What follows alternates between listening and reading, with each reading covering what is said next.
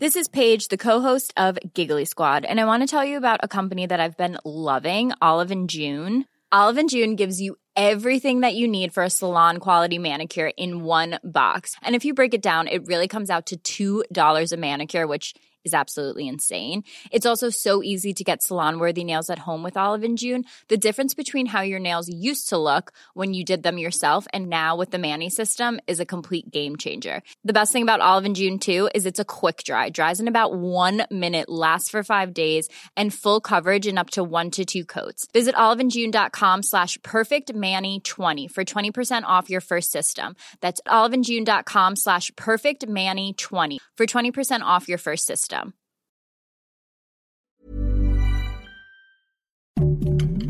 Heraldo Podcast, un lugar para tus oídos. Noticias del Heraldo de México.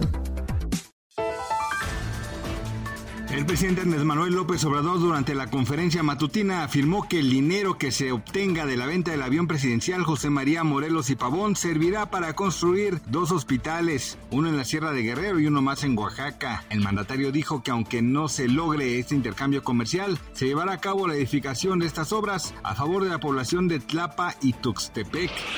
El expresidente de México Vicente Fox habló sobre la polémica que ha surgido sobre las supuestas concesiones que tienen sus empresas para comerciar con marihuana. Aseguró que es falso que se hayan dado más de 60 permisos para él y su familia para comerciar con marihuana. En entrevista con el Aldo Media Group, Fox Quesada aseguró que son falsas las acusaciones y que él solo es un activista que busca la legalización del cannabis.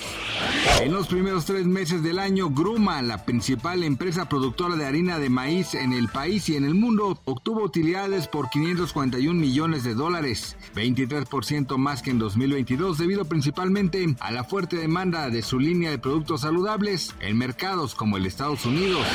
La mañana de este jueves 20 de abril, el cohete Starship, desarrollado por la empresa estadounidense SpaceX para viajes a la Luna y Marte, explotó durante su primer vuelo de prueba poco después de despegar en Texas, según se pudo apreciar en la transmisión en vivo hecha por la compañía del multimillonario Elon Musk. El gigantesco cohete despegó con éxito desde la Starbase, la base espacial de SpaceX en Boca Chica, Texas. Estaba programado que el propulsor se separara de la cápsula Starship tres minutos después del lanzamiento, pero la separación no se produjo y el cohete explotó en pleno vuelo. Gracias por escucharnos, les informó José Alberto García. Noticias del Heraldo de México.